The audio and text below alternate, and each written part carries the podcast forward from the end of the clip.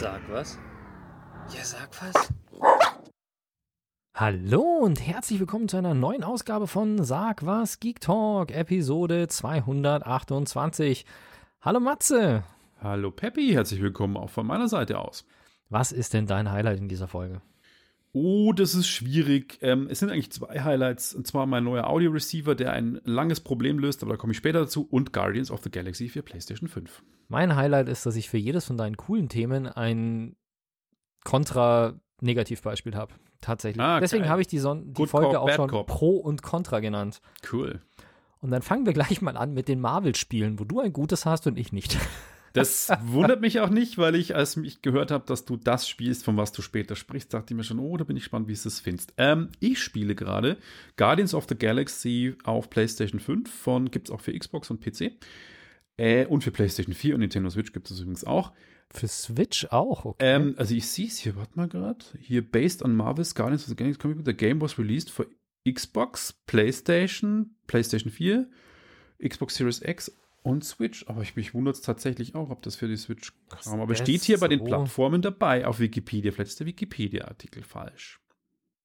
Dass ja, aber die steht hier. Switch das packt. Naja, gut. Ja, keine Ahnung, wundert mich auch. Äh, wir treue Zuhörer von Sag was wissen, ich sag's immer wieder, ich bin ja kein Marvel-Fan und Guardians of the Galaxy fand ich den ersten Film eigentlich ganz cool, den zweiten komplett albern. Also da musste ich sagen, da kam ich gar nicht klar damit. Das ist ja auch die Blödelecke von Marvel. Ja, Blödelecke habe ich kein Problem, aber wenn es plump blöd ist, ist es doof. Aber ja, da kann ich gleich Entwarnung geben. Das Spiel hat auch Humor, aber ich muss sagen, wenn ich die Story von den Filmen mit dem Spiel vergleiche, ist die Story, und die wurde auch sehr in den Tests gelobt, vom Spiel echt besser, muss man wirklich sagen. Ähm, um was geht's? Es geht, wie soll es auch anders sein, um den Star-Lord, der ist der Anführer, Peter Quill ist der Anführer der Guardians of the Galaxy und was ich ziemlich cool finde, ist, ich wusste gar nicht, ich weiß gar nicht, wie das in Film war, dass man viel über seine Vergangenheit erfährt. Das heißt, du spielst ihn als Kind oder als Jugendlicher bei sich zu Hause auf der Erde, wie er mit seiner Mutter zusammenlebt und halt auch geil 80er-Jahre-Zimmer hat, irgendwie mit irgendwelchen Postern an der Wand und er hört, der 80er-Jahre-Soundtrack ist dabei von Tainted Love bis was weiß ich, also richtige Klassiker sind am Start.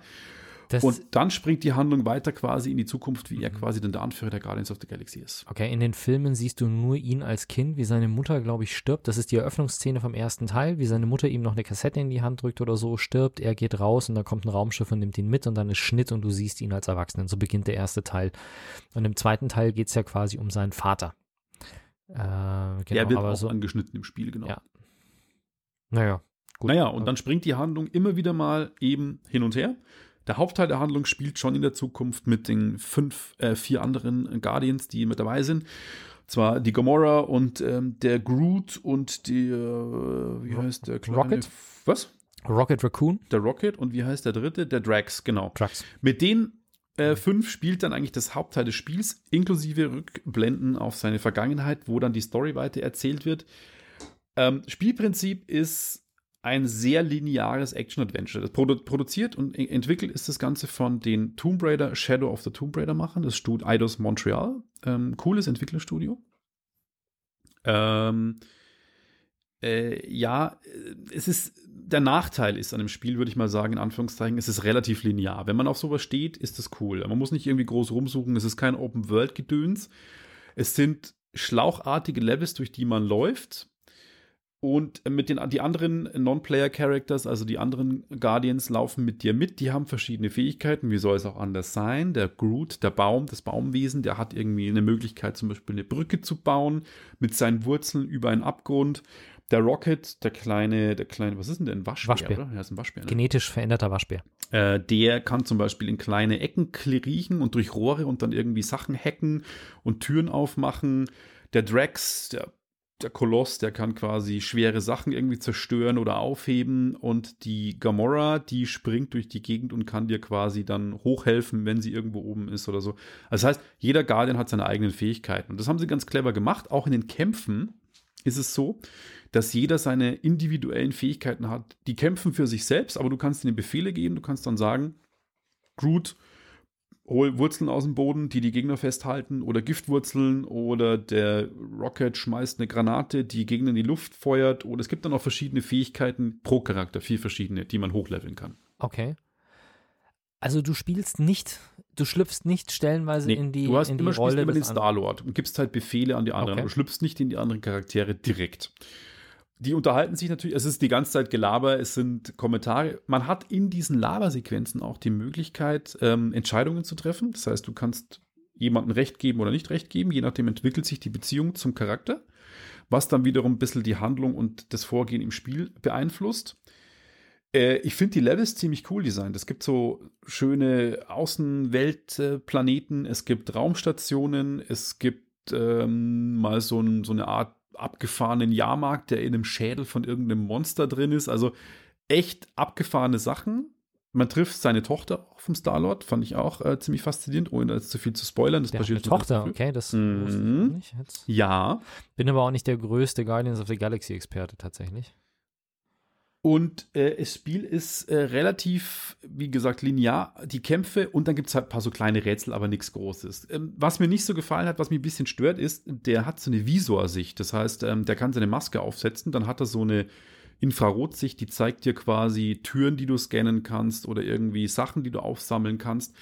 Und man ist oft verleitet, dass, dass man diese Visorsicht oft anmacht, was schade ist, weil die Grafik ist super, super geil. Es gab jetzt erst einen Patch für die Konsolen auch, der kam erst vor zwei Wochen, dass du, was am PC von Anfang an Raytracing auf den neuen Konsolen aktivierst. Und mit Raytracing sieht dieses Spiel sowas von geil aus. Das ist auch das erste Spiel, wo ich mal einen richtigen Test gemacht habe und umgeschalten habe und einen Unterschied gesehen habe. Bei Call of Duty, wenn ich Raytracing aktiviert und deaktiviert habe, musste ich schon sehr genau hinschauen, ob da wirklich jetzt irgendwelche Spiegelungen, Reflexionen besser sind. Aber bei dem Haben Spiel. wir das nicht mal gemacht bei Crisis?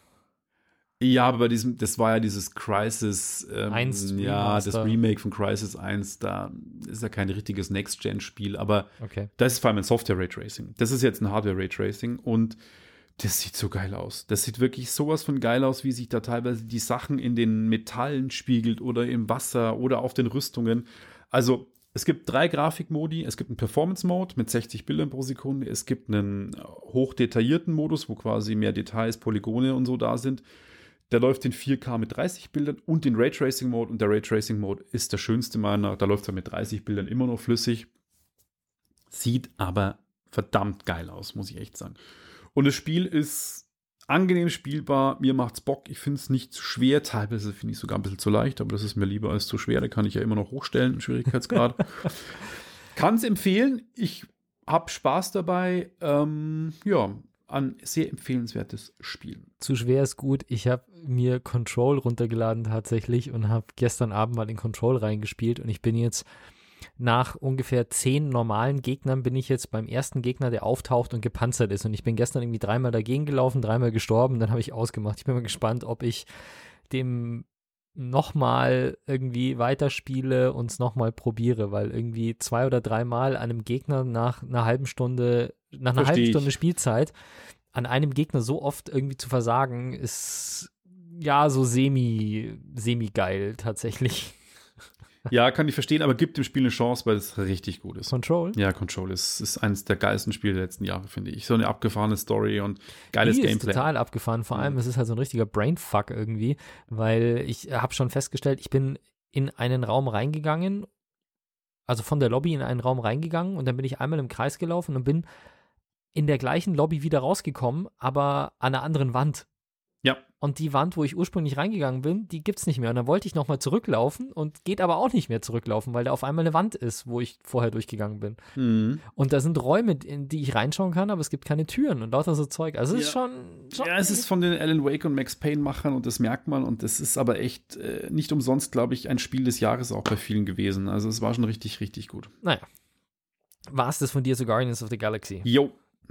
Ich wollte nämlich nicht über Control reden, sondern über ein anderes Marvel-Game, das ich gespielt habe, beziehungsweise ja, angefangen habe zu spielen und da auch ein paar Stunden drin versenkt habe. Avengers, das ist jetzt im Game Pass auf der Xbox und ich bin ja bisher relativ eisern geblieben. Ich habe mir nur Watch Dogs 3 geholt Watch Dogs Legion und ansonsten nur Game Pass Spiele gespielt. Ich habe jetzt zwar schon am, hin und her gerissen, ob ich mir irgendwie ein Call of Duty oder sowas holen soll, aber ich habe bisher noch nichts, noch nichts anderes gekauft. Nur Game Pass Spiele. Ja. Avengers. Ist ganz lustig für mich als Marvel-Fan. Man fängt halt an und eine relativ große Rolle spielt ähm, Miss Marvel, wo ich ganz ehrlich sagen Wer muss. ist denn Miss Marvel? Ja, die kennst du nicht wahrscheinlich, weil sie nicht in dem MCU so richtig vorkommt. Also die gibt's in den Filmen nicht. Miss Marvel ist, Dann kenne ich sie nicht. nee, die ist quasi so wie ähm, Elastic Girl so in der Richtung. Also die ist ein, ein Morpher, die kann quasi Arme und Beine strecken und vergrößern, verkleinern, so in der Richtung. Also sie hat halt dann auf einmal wird sie größer und da hat sie eine riesen Faust, mit der sie zuschlagen kann und solche Geschichten. Also die morpht ein wenig. Und Aha. ähm, ist irgendwie jetzt nicht so, wahrscheinlich, weil ich einfach nicht sozialisiert bin äh, mit dem Charakter, weil ich ihn eben aus dem MCU nicht kenne. Wenn ich die jetzt irgendwie seit 15 Jahren irgendwie in Filmen sehen würde, wäre es vielleicht anders. Wobei, keine Ahnung, also äh, ich weiß es nicht. Ist einfach jetzt nicht so mein Hauptcharakter oder mein, mein, mein Favorite-Charakter, obwohl ich die starken Frauen im Marvel-Universum eigentlich schon sehr gerne mag. Ähm, wie dem auch sei. Das Spiel ist ganz nett. Es hat eine nette Story. Es fängt halt an mit einem Unfall und alles ist böse und ähm, die Avengers sind quasi auf einmal die, die schuld sind an dem Unfall und man, es geht halt größtenteils einen Gegner und zwar AIM. AIM kennt man aus den Comics, spielt in den nicht. Filmen eigentlich keine Rolle. Das sind die Advanced Idea Mechanics. Das ist quasi eine Gruppe von Wissenschaftlern, die durch Technologie Probleme lösen wollen, aber dabei so technokratisch sind, dass sie die Problemlösung quasi in den Vordergrund stellen und halt die Freiheit der Menschheit unterjochen wollen dafür, dass es halt dann irgendwie besser läuft, so in der Richtung. Ist also ein Kollektiv an Superschurken-Wissenschaftlern quasi Okay. die dann auch ganz viele Roboter haben und Soldaten und, und so weiter und so fort. Und gegen die kämpfst du quasi und versuchst so die Rebellion, die Avengers wieder aufzubauen, gegen, gegen AIM sich durchzusetzen und so. Und das ist halt ganz viel mit ähm, Sachen suchen und dann hier langsam aber sicher wieder aus dem Untergrund heraus Basis aufbauen. Du musst immer Missionen erfüllen. Um, also du hast quasi immer so Zwischensequenzen, wo du dann über einen Helicarrier läufst und da ein bisschen erkunden kannst, bisschen was sammeln kannst und dann wählst du halt eine Mission aus und musst dann wirklich in einer Mission irgendwie spielen. Und Gegner besiegen, Endboss besiegen, sowas in der Richtung. So. Und wie die Story fortschreitet, also dieses Spiel, muss man sagen, ich will das nicht falsch verstehen, dieses Spiel ist von dem, was da an Hirnschmalz reingeflossen ist, ist dieses Spiel einfach gigantisch. Also ich will nicht wissen, wie viele Stunden du spielst, wenn du dieses Spiel wirklich von vorne bis hinten durchspielen willst. Weil es ist krass. Du spielst halt, du fängst an mit Miss Marvel und du kannst halt dann, Miss Marvel hat halt dann eine eigene Kampagne. Also du hast quasi eine Hauptkampagne und parallel zu dieser Hauptkampagne, also ich habe bisher freigespielt Miss Marvel, Iron Man, Hulk, Black Widow, Thor. Also mindestens mal diese fünf Charaktere habe ich. Und ich weiß nicht, ob die alle, aber es, ähm, also ich glaube zumindest mal, Miss Marvel, der Hulk, Black Widow und Iron Man haben eine eigene Kampagne, wo du eine Reihe an Missionen in der Storyline von dieser Person spielen kannst. Parallel zu der großen Hauptkampagne, die Avengers erheben sich gegen AIM, so in der Richtung. Okay. Also das ist, was die, die Anzahl an Missionen und Levels und so weiter angeht, muss dieses Spiel wirklich richtig krass sein. Und dann gibt es halt auch noch das, dass jeder hat halt vier quasi Ausrüstungspakete, äh, vier Ausrüstungsgegenstände. Also jetzt so klassisch, wenn du dir Iron Man anschaust, halt irgendwie die Handschuhe, die Schuhe, die Rüstung und den Helm. Oder den Brustpanzer und den Helm. Und wenn du halt eine Kiste aufmachst, dann kriegst du halt ein neues Teil. Und diese Teile haben halt immer unterschiedliche Level. Und die, die Gesamtzusammensetzung der Level ergibt halt dann das Kraftlevel der Person in Summe und es gibt halt wieder die Eigenschaft Nahkampf, Fernkampf, Sonderein äh, Panzerung und ähm, Sonderattacke. Und jedes Teil, das du austauscht, hat wieder Auswirkungen. Das eine Teil hat mehr Nahkampf. diese das Werte. andere, genau. Mhm. So. Und das ist halt genau das, was mich halt total langweilt, weil ich muss halt mit jedem Spieler, ich muss quasi jeden Spieler einzeln hochleveln.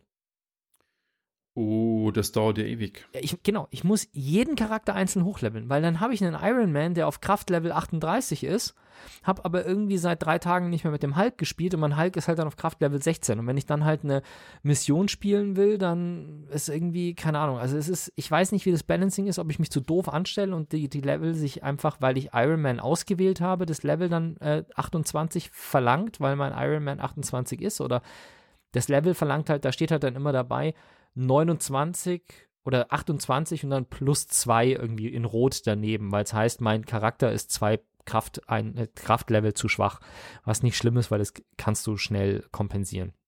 Aber ich weiß nicht, was passiert, wenn ich dann einen Level 16 Spieler nehme, äh, Charakter nehme, ob der dann komplett untergeht oder ob der sich Wäre auch elegant, anpasst. wenn sie die mitziehen würden. Und dann hast du noch mit jedem Spieler, den du spielst, verdienst du Fähigkeitspunkte, die aber nur für diesen Spieler spielen. Oh Gott. Also ich habe quasi für jeden meiner fünf, neben denen, dass ich vier Eigenschaften habe, wo ich Items sammeln muss und ich kann die Items dann auch noch aufwerten.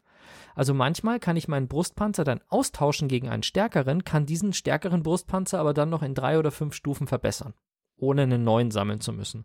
Und dann habe ich noch einen Fertigkeitsbaum mit vier Ästen für Nahkampf, Fernkampf, Deckung und noch irgendwas wo ich dann ähm, Fähigkeitspunkte sammeln kann und den dann ausbauen kann. Mhm. Für jeden einzelnen Charakter. Mit natürlich so Special Moves.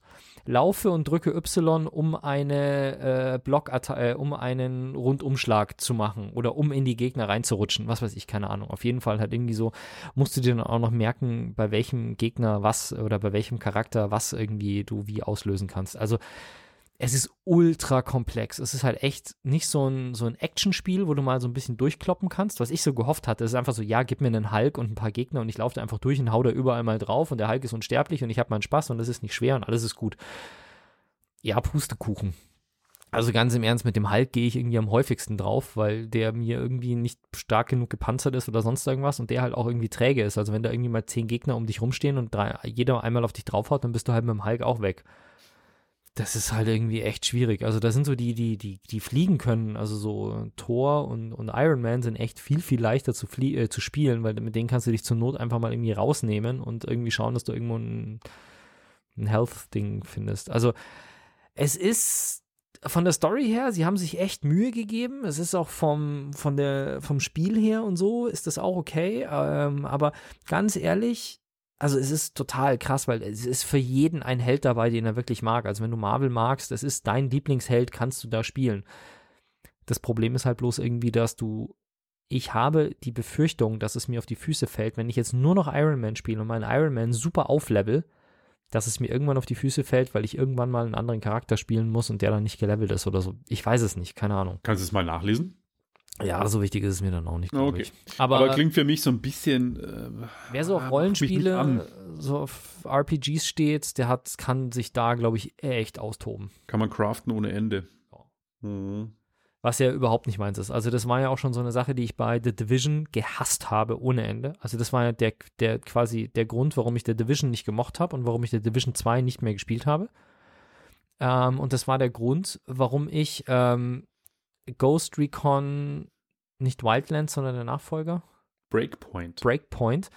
Das habe ich gekauft, gespielt, in die Ecke gelegt und dann kam eine Woche später das Update raus und erst dann ist das Spiel mit dem Update, was aber ein halbes Jahr oder ein Jahr nach Release gekommen ist, ähm, erst mit diesem Update ist das Spiel für mich spielbar geworden, weil ich sehe es nicht ein, dass ich eine Waffe finde oder kaufe und dann spiele ich weiter und auf einmal die gleiche Waffe verursacht keinen Schaden mehr bei Gegnern.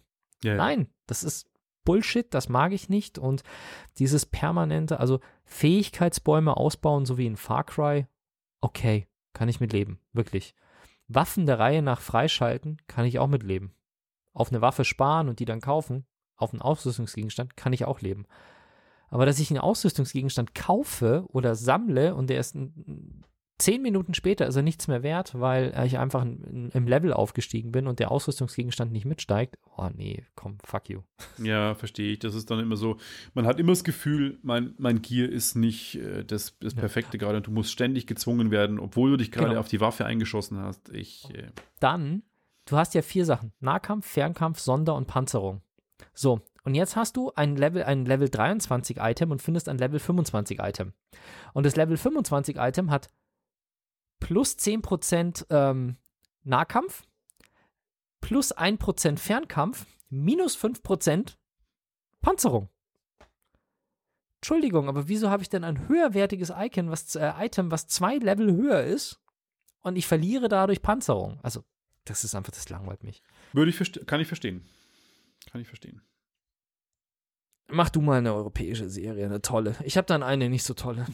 Okay, äh, ich habe tatsächlich wirklich eine coole Serie gefunden. Und zwar ähm, die, gab es die im August äh, auf dem BBC iPlayer. Die lief Ende August bis Anfang, äh, Ende September in England auf die, also in UK auf dem BBC iPlayer. Das ist deren Streaming-Service. Hier in Deutschland kann man sie im Moment legal nur äh, bei Amazon kaufen. Äh, kommt aber, man höre und staune, ähm, zu Arte. Arte hat sich den, also der öffentlich-rechtliche Sender, hat sich die Serie gekrallt. Um was geht's? Vigil heißt die Serie, ist eine sechsteilige, ja, was ist denn das? Crime Story im Prinzip, aber die super spannend ist. Und um was geht's? Es geht um die HMS Vigil, ein britisches Atom-U-Boot das am Anfang sieht man einen, ein Fischerboot, wo die Fischer drauf sind. Auf einmal ähm, wird irgendwas äh, in ihrer Leine verhangen. Das Fischerboot wird in die Tiefe gezogen. Da denkst du schon, es ist ungefähr ein Loch Ness oder da weiß der Hai so ungefähr, so fühlt sich's an. Aber es ist ein U-Boot. Es ist aber nicht die Vigil. Es ist, man erfährt erst im Laufe der Geschichte, was da passiert ist. Und ähm, das bekommt ein ähm, ein Sonartechniker oder Ingenieur auf der HMS Vigil mit und meldet es und sagt, hey, da ist irgendwas passiert gerade mit einem Fischtrawler. Und dann wird er, weil ihm nicht geglaubt wird, von seinem Kommando enthoben und zwei Tage später ist er tot. Das Blöde ist nur, dass der Tod passiert ist innerhalb der äh, Grenzen oder dem, dem Fischereigebiet oder dem, wie sag mal, Hoheitsgebiet von Schottland. Das heißt, Scotland, äh, die schottische Polizei ist zuständig und muss eine Polizistin auf das Boot schicken, die drei Tage Zeit hat, in begrenztem Raum diesen Fall zu lösen. Und dann deckt sie natürlich auf, dass auf dem Boot, erstmal sind ja alle skeptisch, weil sie sagen, warum haben wir jetzt Polizei an Bord, was da los ist. Und an Land löst eine Polizeikollegin von ihr parallel quasi, hilft ihr den Fall aufzuklären und findet halt Sachen raus. Prikant an der Geschichte ist, die beiden können nicht kommunizieren. Das heißt, die an Land kann ihr nur Nachrichten schicken per Morsen, weil das U-Boot muss ja verdeckt bleiben, damit sich entdeckt wird. Sie kann aber nicht antworten. Und dann ist es immer so eine Parallelhandlung an Land und im Boot. Und ich finde Filme oder Serien, die so eine begrenzte Geschichte haben, das war schon damals bei Das Ding aus, aus einer anderen Welt von, von John Carpenter, wo es in der Eis- und der Arktis-Basis gespielt hat wo quasi ein, ein Meteorit einschlägt und dann kommt ein Alien in der Arktisbasis. Ich finde so ein beklemmendes Gefühl, wenn du so ein U-Boot, eine Raumstation oder eben eine Arktisbasis hast, das hat für mich immer so eine beklemmende Atmosphäre und das bietet mhm. eben die Serie auch. Und ich habe die, die Serie geguckt und meine Frau hat gesagt, was ist denn das? Und sage ich, ja, neue BBC-Serie, super erfolgreich. muss ich mal die Zahlen auf der, auf der Zunge zergehen lassen, was die für Abrufzahlen. Die hatten pro Episode teilweise innerhalb der ersten sieben Tage schon 10 Millionen Abrufe, was für VOD wirklich krass ist. Also ich habe mir früher mit beruflich auch mit den Zahlen beschäftigt und 10 Millionen Abrufe pro Episode sind eine krasse Hausnummer. Und äh, die Serie hat mega eingeschlagen, ist, glaube ich, auch international jetzt gut verkauft, eben in Deutschland an Arte. Und meine Frau hat zugeguckt und gesagt, das ist ja mega spannend. Also die hat gesagt, wir müssen noch eine Folge schauen. Und ich meine, es waren nur sechs. Aber es ist wirklich geil produziert. Ja, manche Special Effects sind, merkt man schon, dass es Fernsehen ist. Es ist nicht ja, irgendwie gut, Jerry Bruckheimer Kino.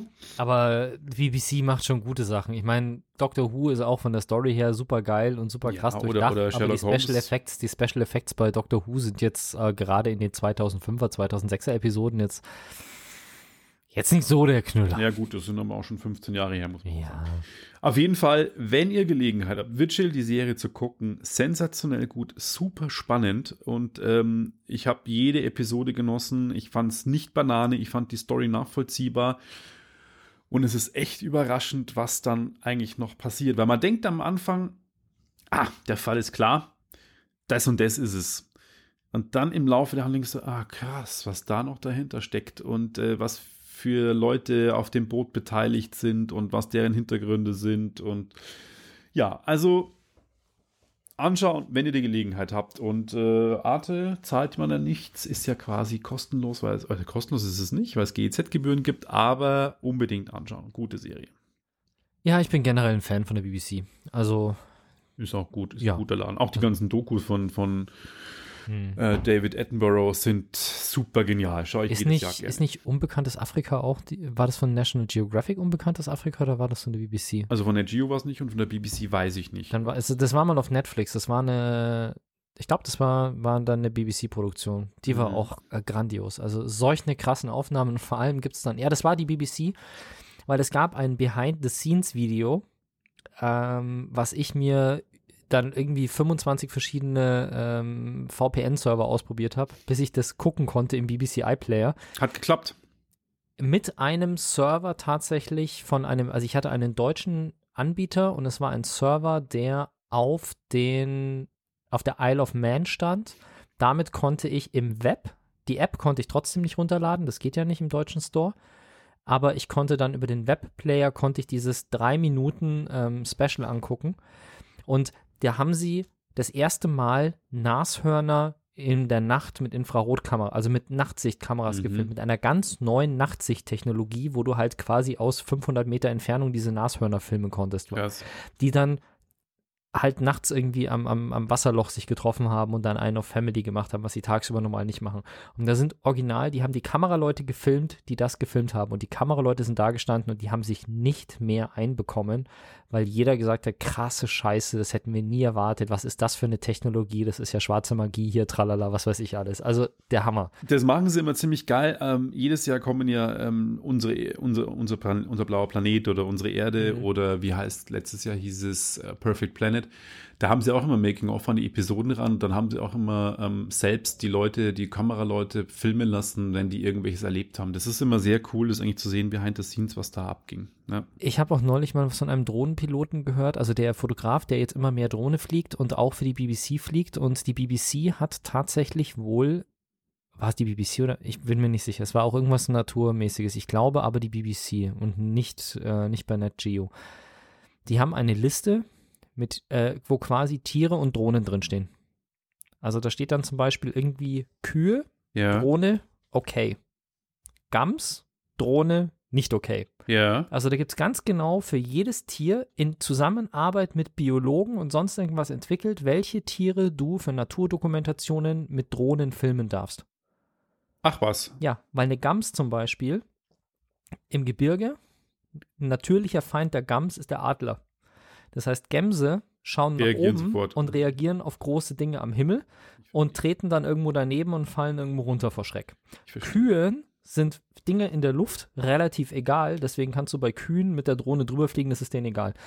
Eisbären, das fand ich das Geilste, Eisbären darfst du mit einer DJI Inspire 2 filmen, mit der 1er nicht.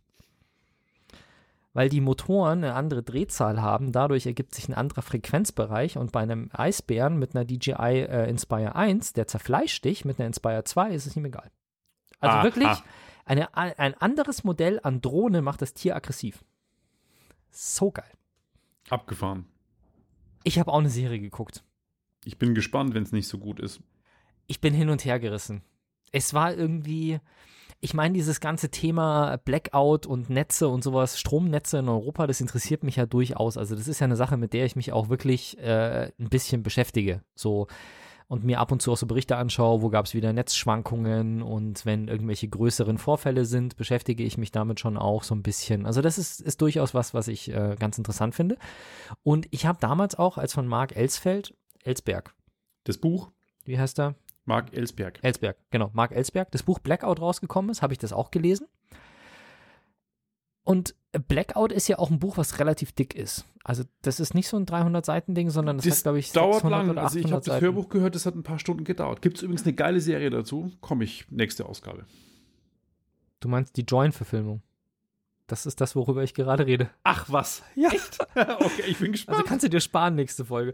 okay. Das Buch, ganz ehrlich, ich habe das Buch gelesen und das Buch, ich glaube, nagelt mich nicht fest, hat 700 oder 800 oder 900 Seiten und ich habe die ersten 250 Seiten gelesen und das Buch ist todeslangweilig, die ersten 300 Seiten. Danach wird es spannend und zwar super spannend, aber am Anfang ist es so lahm. So habe ich zumindest in Erinnerung. Und Ja, ich weiß nicht. Also die Serie ist so ein bisschen, es ist eine deutsche Serie mit äh, Moritz Bleibtreu in der Hauptrolle, Mhm. dann was Heiner noch? Lauterbach? Heiner Lauterbach spielt mit. Und es sind irgendwie schon interessante Charaktere, aber also worum geht's? Ich meine, dass wir bei Blackout geht's halt um einen europaweiten Stromausfall und wie die Leute halt damit umgehen. Also eigentlich nicht, wie die Leute damit umgehen. Das kommt auch tatsächlich relativ kurz in der Serie, sondern es geht einfach darum, es ist, ich weiß nicht, das kommt relativ am Anfang, ja. Das ist in der ersten Episode. Ist, Der Stromausfall. Ja, der Stromausfall ist in den ersten drei Minuten und das ganze Ding heißt ja Blackout, aber die Ursache für den Stromausfall, spoilern wir da jetzt, wenn wir da. Nee, das kommt schon in der ersten Episode. Genau, also es ist quasi nicht ein Stromausfall, so wie wir es jetzt gelegentlich hatten, aufgrund eines technischen Defekts, sondern es ist halt ein Terroranschlag, der durch Hacking äh, verursacht wird. Mhm. Und ähm, ja, dann geht's halt los, dass sie wieder versuchen, den Strom neu anzustellen und die Suche nach den Schuldigen. Und ich muss ganz ehrlich sagen, ich weiß nicht mehr, wie das im Buch so ist, ob im Buch auch der Typ, der eigentlich, der nur helfen will, auf einmal zum Hauptverdächtigen wird. Und ich doch, finde, doch, doch, doch, das ist im Buch auch so. ja, ich, ich weiß es nicht. Ich fand es irgendwie, vielleicht liegt es auch einfach daran, dass dieses Thema unterdessen so viel näher rückt, als es damals war, als das Buch rausgekommen ist. Ähm, hat dich die Serie so richtig vom Hocker gerissen? Ich fand sie jetzt. Was heißt vom Hocker gerissen? Aber ich fand's, ich habe das Buch, das ist vier Jahre her gelesen. Ja, bei mir Ähm, auch. Ich äh, fand's, lange, ich fand's schon echt beklemmend und äh, gut umgesetzt. Klar, manche Effekte waren nicht so geil, manche Schauspieler sind nicht so geil. Das ist bei deutschen Filmen oft so oder Serien. Aber ich fand's trotzdem immer noch eine spannende Geschichte. Besser als vieles serienmäßig, was ich sonst so gesehen habe manchmal. Echt. Ja. Ich fand's so. Ich fand's manchmal echt komisch geschnitten. Also echt nervig geschnitten. Inwiefern? Ja, so die, die das, was sie als, ähm, als Cliffhanger gemacht haben, stellenweise halt. Also es gibt so parallele Handlungsstränge, die irgendwie ich ich so ein bisschen unnötig finde. Also die zwei Kinder im Zug, diesen ganzen Handlungsstrang finde ich so halbwegs unnötig, der bringt das Ganze nicht voran. Und vor allem ist es ja, aber immer es so. sind die, es sind die äh, Kinder halt von. Ja, aber es wird auch immer in so eine bestimmte Rolle gedrückt. Also das merkt man relativ schnell. Ich habe permanent immer ein bestimmtes Gefühl gehabt in diesem Ding, was aber überhaupt nicht vorkommt. Und dieses Spielen damit, dass es da irgendwie, dass eine Mutter ihre Kinder vermisst, ist okay, aber das so mit dem ganzen. Ich kann nicht zu viel verraten, aber dieser ganze Handlungsstrang hat mir einfach so, wie er aufgezogen war, echt nicht gefallen. Das war so der erste Punkt. Dann auch dieses Verhalten von der Polizei, dass die da gleich irgendwie so wildes Rumballern anfangen und halt auch wirklich so dieses, er zieht die Waffe auf Ziel, auf die Kamera, drückt ab und die Episode ist zu Ende. Wo du denkst, fuck you. Hm. Das sind so Cliffhanger halt, wo ich mir denke, das ich weiß nicht, mir hat es irgendwie, wahrscheinlich ist es so, dass es, ich muss auch sagen, dass es die neueren Bücher von, äh, also ich habe alles gelesen, was Mark Ellsberg geschrieben hat, tatsächlich. Und Wolltest so, du mich eigentlich eins mitbringen, fällt mir gerade an? es liegt bei mir zu Hause, stimmt. Inklusive der Ultra D Blu-ray. Richtig, aber das ist kein Buch von Mark Ellsberg. Ah, Okay. Gut. anderes. Ich fand, also ich, ich muss wahrscheinlich Blackout nochmal lesen, um dann zu sagen, wie es mir, äh, ob es wirklich, ob, die, ob das Buch an sich überhaupt noch so gut ist, wie ich es in Erinnerung habe. Das ist tatsächlich so ein Punkt. Ich fand die Serie jetzt, also wenn ich, wenn mich jemand fragt, was, was er sich angucken soll, dann würde ich sagen, bevor du dir das anschaust, schau dir die erste Staffel Tiger King an. Da ist ja gerade die zweite rausgekommen, die gucke ich mir auch an gerade. Die ist ich nicht guck, so. hab die erste nicht mehr geguckt. die erste ist der Knüller, weil es halt einfach irgendwie völlig daneben ist, diese ganzen Charaktere. Aber Blackout war irgendwie so, dass ich mir gedacht habe, es ist an so vielen Stellen irgendwie nervig und ja, ich weiß es nicht, keine Ahnung.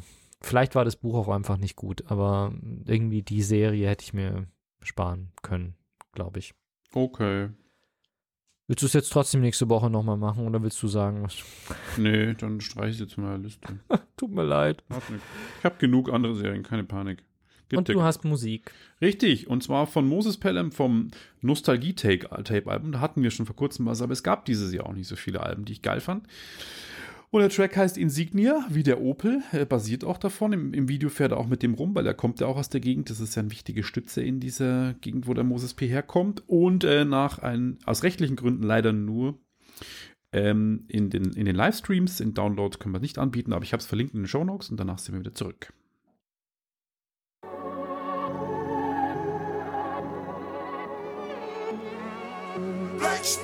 Und da sind wir wieder für euch. Richtig, das war gerade von Moses Pelham Insignia. Und wir kommen von Insignia zu einem Apple Watch Feature. Ja, du bist nochmal dran. Äh, wir hatten drüber geredet. Du hattest mir, glaube ich, im Oktober mal geschickt. Funktioniert das wirklich? Kannst du dich noch erinnern? Das hast du mir so ein Apple Watch Feature geschickt. Und ich habe hab so ein TikTok-Video, wo genau. eine so alle möglichen verschiedenen Features und dann habe ich dir gesagt, so, hey, kennst du das eigentlich schon? Weil das waren irgendwie so abgefahren mit. Ich hatte mal so ein Armband, ich weiß nicht, ob du dich erinnerst, dieses Mayo-Band, ähm, das du über den Muskel hier gezogen hast und mit dem du dann Handgesten auslösen konntest. Ja, also Faust machen, Faust machen, Finger zeigen, Hand drehen, mhm. solche Sachen, ähm, die du damit messen konntest und dann in Bluetooth-Signale umsetzen konntest und deinen Computer damit steuern konntest. Sowas hatte ich mal und hast halt eine Sehnenscheinentzündung gehabt und dann wieder verkauft. Ich habe es viel zu wenig hergenommen tatsächlich, weil es zu kompliziert war und zu empfindlich war, weil du musst halt wirklich dann den ganzen Tag aufpassen, was du mit deinem Arm machst.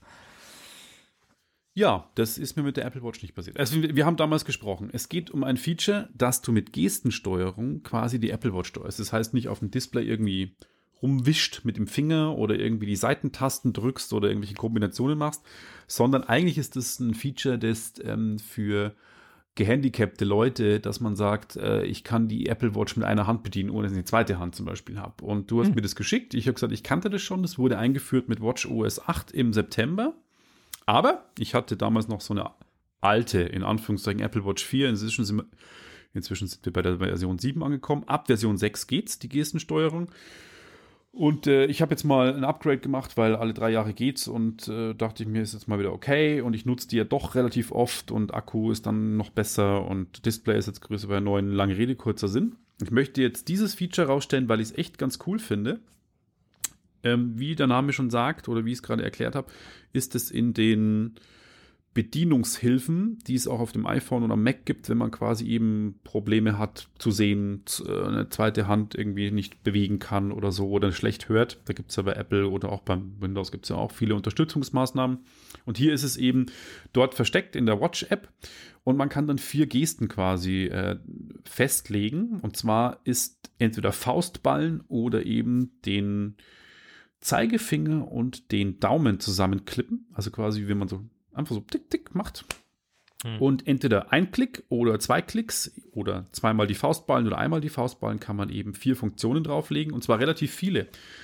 Und ich finde es ganz cool. Das heißt, man, man hebt sein Handgelenk und dann ist das aktiviert und dann kann man eben entweder, ich habe es jetzt so konfiguriert, dass ich, wenn ich quasi zweimal klicke, dass ich bestätigen mache, also wie wenn ich quasi mit der Maus klicke, dass ich quasi dann auf dem Display eine Funktion auswähle. Wenn ich einmal mit dem Zeigefinger und dem Daumen zusammenklicke, dann gehe ich quasi zum nächsten Menüpunkt auf meiner Apple Watch, die ich quasi gerade bediene. Und wenn ich die Faust einmal balle, dann geht das Message-Zentrum auf. Da sind dann quasi meine Nachrichten drin, wenn ich eine WhatsApp bekommen habe, eine E-Mail oder ähm, mich die Apple Watch ans Aufstehen erinnert oder an die Atemübungen, die ich mache oder sonst irgendwas.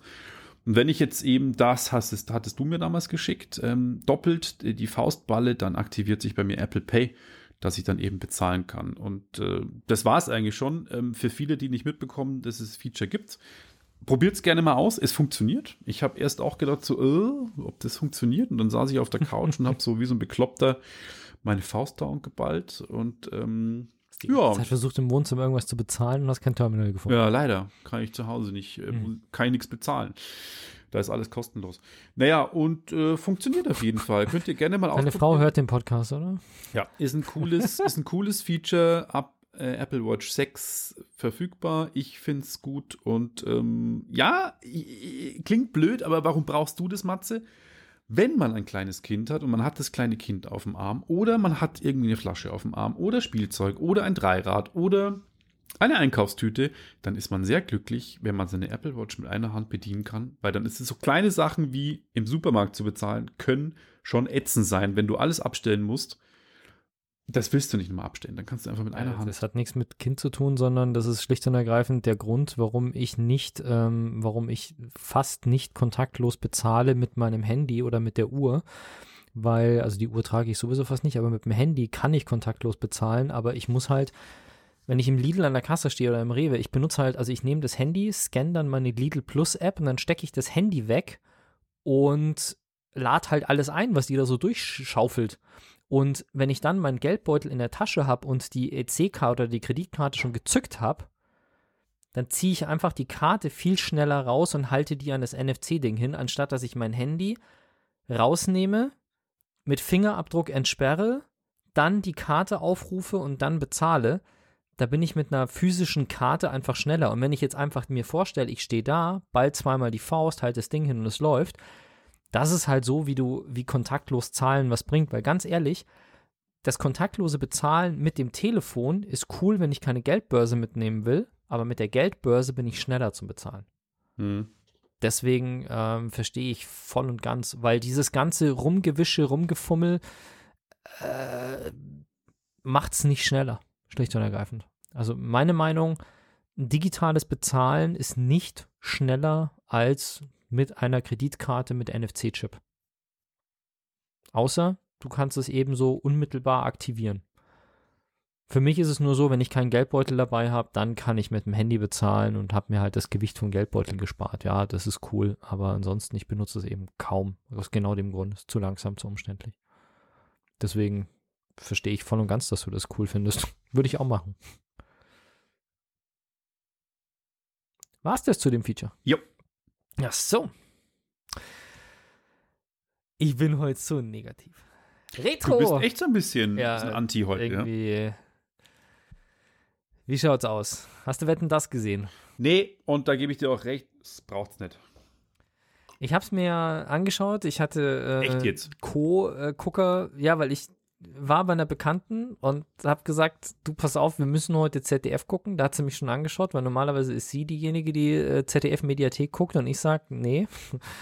Und sage ich, wir müssen heute ZDF gucken. Ja, wieso? Sag ich, läuft Wetten das? Willst du mich jetzt verarschen oder was? Sag ich, nee, heute kommt Wetten das, kam gerade in, ich habe es gerade irgendwo gelesen, Wetten das läuft heute um 20.15 Uhr. Und dann haben wir uns das halt angeschaut und das war so, ja, also ich habe Einschaltquoten waren ja sensationell. ja, das waren sie schon immer bei Wetten das. Ich habe das auch in Erinnerung, dass wir das früher immer geguckt haben, aber Wetten das war ja, da war ich mal in, keine Ahnung, 10., 11. Klasse, als das äh, abgesetzt worden ist nach dem Unfall. Ähm, oder 12. Klasse, keine Ahnung, irgendwie sowas. Wir haben das früher schon immer angeguckt und das war auch irgendwie spektakulär, aber es hat wohl, ich habe das damals nicht so mitbekommen, es hat wohl immer diese gleichen, es kam halt irgendwie ein Musiker, ein Fernsehstar und dann irgendwann kamen so deutsche Promis, die dann eine halbe Stunde lang Werbung für irgendwelche Produktionen im öffentlich-rechtlichen gemacht haben oder sowas, keine Ahnung. Also es ist, das klang dann schon so, hat man schon so gelesen, wie immer und ich habe dann weggeschalten, als die Werbung gemacht haben für dieses Dings da und was weiß ich, wo halt dann ja, es ist halt viel Deutsches mit drin, mit äh, hier Auftritte von Frozen Musical, was ehrlich gesagt sogar ganz cool war. Also ich fand, mein gut, ja, das Frozen? Musical in Hamburg läuft halt gerade an. Und dann halt irgendwie irgendeine deutsche Serie. Und ja, es gab halt Wetten. Ja, ähm, zwei Geschwister haben anhand dem Reiben einer Klobürste in der Toilette erkannt, welcher Song das ist, aus einer Auswahl von 200 Songs. Was jetzt so, also von vornherein ganz ehrlich, wo ich mir sage, das ist halt, das ist halt überschaubar. Also die Wette, ja, man muss sich viel merken, aber ich kann auch mit Klopfen auf den Tisch mir 200 Songs irgendwie als Partner, also zusammen, wenn ich das mache, ist es der Song und wenn ich mache, ist es ein anderer Song, was ist ich. Und das Mhm. machst du halt halbwegs nach der Melodie. Also die Wette fand ich jetzt nicht so spektakulär. Es gab einen Typen, der war richtig cool, der wollte, ähm, der ist auch Wettkönig geworden, glaube ich. Der hat quasi auf eine weiße Wand dem haben sie Länder gesagt. Und der stand vor einer weißen Wand und hat dann mit drei Dartpfeilen auf diese weiße Wand geworfen und musste quasi das Land treffen. Das dann nachher mit einem Beamer wurde eine Weltkarte eingeblendet. Also da war einfach die weiße Wand, die haben vorher Und einmal der die hat Weltkarte sich das quasi gemerkt, alles. Richtig, also der musste einmal genau wissen, wo auf dieser weißen Wand quasi am Schluss dann welches Land ist und er musste dann auch noch mit Dartpfeilen dieses Land auch noch treffen. Also es war einmal eine mentale und dann eine körperliche Sache. Es gab auch eine Baggerwette, wo einer mit einem Bagger irgendwie Frisbee-Scheiben oder sowas fangen musste. Äh, eine Hundewette gab's, eine Außenwette gab's. Aber es war halt alles irgendwie so, ich weiß nicht, früher war alles besser. Ja, du wirst Früher langsam irgendwie- auch alt. Darf ich Genau. das mal so sagen? Nee, ich bin ja überhaupt nicht dafür. Also ich, keine Ahnung, ich habe Wetten das schon lange nicht mehr irgendwie, ich habe mich damit auch nicht mehr beschäftigt. Ich habe den Eindruck, dass die Wetten früher irgendwie ein bisschen spektakulärer waren. Hm. Ein bisschen gewagter. Vielleicht ist man aber auch so versaut. Ja, vielleicht ist es auch einfach so, dass sie sich das nicht mehr trauen, nachdem sie da einen schweren Unfall hatten, was ja der Grund war, warum es abgesetzt worden ist. Ich fand irgendwie dieses, ich weiß es nicht, ganz ehrlich, und das ist halt mitunter auch so ein Punkt, der, ich weiß nicht, ob ich das richtig fand, aber Thomas Gottschalk ist halt echt auch jetzt so ein bisschen oldschool und es. Alt? Nicht nur oldschool, sondern alt. Das auch, aber er, er macht es sogar eigentlich noch ganz gut. Und wer ist da seine, die, die, ähm, die, die, die Co-Moderatorin? Die Michelle Hunzig. Michelle Hunziger, genau. Und also, weißt, was mir halt aufgestoßen ist, jetzt bin ich jetzt auch nicht der größte Feminist tatsächlich, beziehungsweise Geile Aussage Nein, übrigens auch. das ist, glaube ich, nein, Wenn das ist falsch so gesagt. Zuhörer hätten, Nein, das ist, das ist falsch gesagt. Für mich ist einfach, für mich sind Männer und Frauen einfach gleich und ich sehe kein, ich, ich verstehe es einfach mental. Ich glaube, ich bin jetzt nicht der Dümmste, aber ich verstehe die Begründung mental nicht, warum Frauen irgendwie, keine Ahnung, weniger Geld bekommen oder irgendetwas nicht dürfen, was Männer dürfen. Das heißt, also ich, ich verstehe das Konzept, Männer und Frauen unterschiedlich zu behandeln, per se nicht. Insofern glaube ich, bin ich mit den, ähm, mit den Forderungen des Feminismus schon durchaus d'accord. Und was mich halt echt nicht schockiert hat, aber was mich echt gewundert hat, ist, dass Thomas Gottschalk ganz offen rangeht an die Moderation und sagt, er muss sich zusammenreißen, weil er muss aufpassen, dass er weibliche Gäste nicht zu sehr anfummelt, weil das war zu seiner Zeit ja okay, aber darf man jetzt nicht mehr. Und bei Michelle darf er das ja machen, aber bei den anderen irgendwie nicht. So in der Richtung. Wo ich schon da gesessen bin und mir gedacht habe, so, alter Schwede, du bist dir nicht nur im Klaren darüber, dass du früher Sachen gemacht, dass du früher halt Leute angefasst hast oder Frauen angefasst hast, wo du heute irgendwie eine Watschen dafür kriegen würdest vor laufender Kamera, sondern du machst es noch auf lustige Weise, beschwerst du dich noch drüber, dass du das nicht mehr darfst, weil es jetzt nicht mehr political correct ist. Fand ich ein bisschen schwierig tatsächlich. Ähm, Weiß ich nicht. Vielleicht bin ich da auch über, vielleicht bin ich da auch besonders empfindlich oder besonders übertrieben in solchen Geschichten. Aber es ist, ich fand es irgendwie schon ein bisschen strange, so mit dem Thema umzugehen. Also man kann halt auch einfach die Fresse halten und es einfach nicht machen und fertig. Aber sich jetzt auch noch hinzusetzen und zu sagen, ja, früher durfte ich das und das ist jetzt schon irgendwie, fehlt mir schon irgendwie so ein bisschen, so nach dem Motto, das, oh, ich weiß nicht. Hätte ich ein jetzt bisschen nicht peinlich. Gebraucht. Ja, hätte ich jetzt nicht gebraucht. Und die ganze, ähm, ja, es hat einfach irgendwie nicht mehr so den Drive von früher. Also ich habe den Eindruck, dass früher war mehr Lametta irgendwie so in der Richtung. Also das war früher irgendwie, Ich glaube, das liegt aber an unserer Medienwelt einfach generell. Früher war einfach das ein, ein Event, äh, Samstagabend, ZDF, äh, groß europaweit auch ausgestrahlt oder, zum, nee, nicht europaweit, aber im Dachregion, Dachregion. Äh, Deutschland, Österreich, Schweiz, parallel ausgestrahlt. Das war ein großes Event.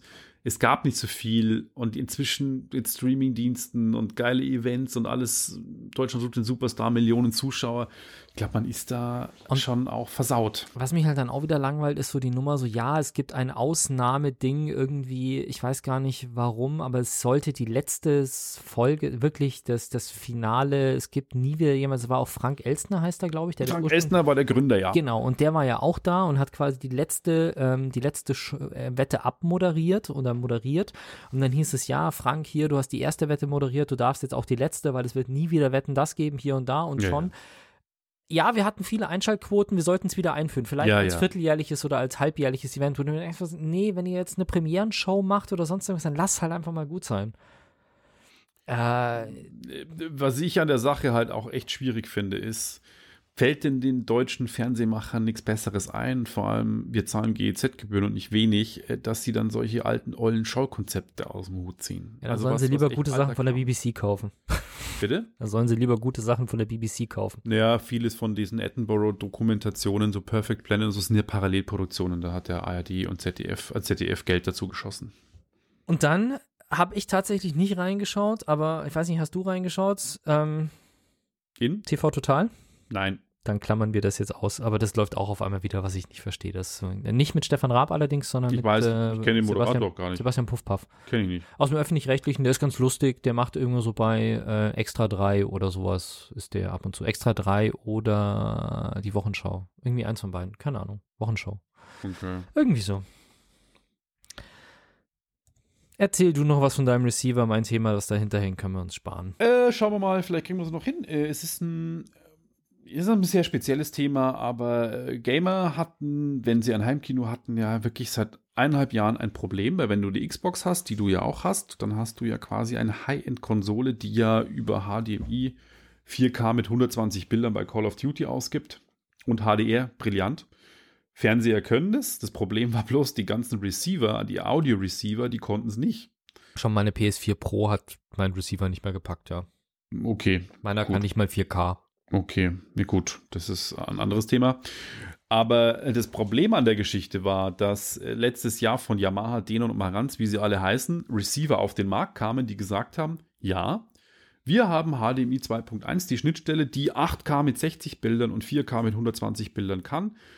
Und auch die neuen Technologien wie variable Refresh Rate und äh, wie sie alle heißen. Also neue Technologien, die eben in der Xbox und in den PC-Grafikkarten drin sind. Ja, und die Leute haben es gekauft, angeschlossen, es ging nicht. Yay! Weil dann festgestellt wurde, dass von dem Hersteller, der quasi die Chipsätze liefert, an alle großen Receiver-Hersteller, dass die einen Bug haben. Oh, Dann hieß es erst, wir brauchen ein Firmware-Update, aber ganz ehrlich, ich habe mir dann schon gedacht, ein Firmware-Update für ein Hardware-Problem, das so scheinbar nicht die Bandbreite an HDMI liefert, okay. Mhm. Lang Rede, kurzer Sinn, ich hatte auch das Thema, dass ich zwar einen Fernseher hatte, der das alles konnte, aber halt mein AV-Receiver von Yamaha, der noch alt war, den konnte ich nicht austauschen, weil ich wusste, die neuen können es nicht und der, neu, der alte konnte sowieso nicht. Das heißt, ich musste immer ein Kabel in den Fernseher stecken und vom Fernseher den Ton in den Receiver geben, was So immer eine auch. Verzögerung bedeutet. Und das hat mich genervt. Und Yamaha kriegt es irgendwie durch Chipkrise, durch Corona-Lieferketten, durch anscheinend immer noch der Panama-Kanal, die, da war ja dieses Schiff liegen geblieben, da gibt es immer noch anscheinend, genau, Suez-Kanal, Entschuldigung. Da gab es ja immer noch irgendwie, gibt es anscheinend irgendwie Containerschiffe, die in Häfen stehen, die nicht entladen sind, weil da immer noch ein Stau ist. Mhm. Jo. Und äh, es gab auf jeden Fall keine Audio-Receiver, die Preise sind in die Höhe. Und äh, Denon, ich war ja 20 Jahre lang Yamaha-Fan, aber ich bin ins Denon-Lager jetzt gewechselt. Die haben echt jetzt im Oktober drei neue Receiver angekündigt, die es können. Und ich hatte Glück, einen zu kriegen durch einen sehr guten Bekannten, der mir empfohlen hat, einen Händler in Hamburg. Ähm, ruf da mal an, die haben gute Connections. Und dann hat der gesagt: Ja, Herr Schweiger, wenn Sie einen wollen, dann bestellen Sie gleich. Weil, wenn ich mein Lager anschaue, da ist nichts. Und ich so: Okay, sind Sie das sicher? Na, gut, hat er mir den geschickt. Er kam dann auch an nach langem Black Friday Paketdrama irgendwie. Das hat ewig gedauert, bis der da war. Und äh, angeschlossen und sage und schreibe, das Problem ist gelöst. Ich kann jetzt alle Audio- und Videosignale ohne Verzögerung in voller Qualität durchleiten und das Ding ist nicht mal so krass teuer gewesen, wie ich befürchtet hätte. Und kurz gesagt, wenn ihr ein Thema habt mit dem, dann schaut euch die neuen Denon Receiver an. In dem Fall ist es der X1700. Da frage ich mich auch immer, warum können das nicht einfache Bezeichnungen sein wie iPhone 6 oder Apple Watch 7 Receiver 5. oder so. Aber die, die heißen halt dann einfach immer X1700 Wie Kopfhörer von DAB. Sony. Also wo du dir denkst, ja, Sony gut, XF 1000 M3. das kann sich doch kein Okay. Mensch merken und es gibt keinen Sinn. Da muss doch eine Marketingabteilung sagen, Leute, das verwirrt die Leute nur und das kann keiner aussprechen. Lass uns doch einfach Produkte machen, die einfach vielleicht einen Buchstaben oder eine Zahl haben oder einen Namen und fertig. Aber egal. X1700 merken kann man uneingeschränkt kaufen und euer Problem ist gelöst. Und Das war das Schlusswort für den heutigen Tag, für die heutige Ausgabe. Wir danken für eure Aufmerksamkeit und sagen Ciao, bis zum nächsten Mal. Genau. Ciao, ciao. Wenn euch das nun gefallen hat, dann liked uns auf facebook.com slash sagwaspodcast und abonniert uns auf iTunes oder im Podcatcher eures Vertrauens. Alle Infos zur Show, den Themen und alle Folgen gibt es auch auf www.sag-was.com. Fragen, Anregungen und Feedback nehmen wir gerne über Facebook oder als Kommentar auf der Website entgegen. Und wenn ihr gerade Zeit habt, dann bewertet uns doch bei der Podcast-Plattform, auf der ihr uns gefunden habt.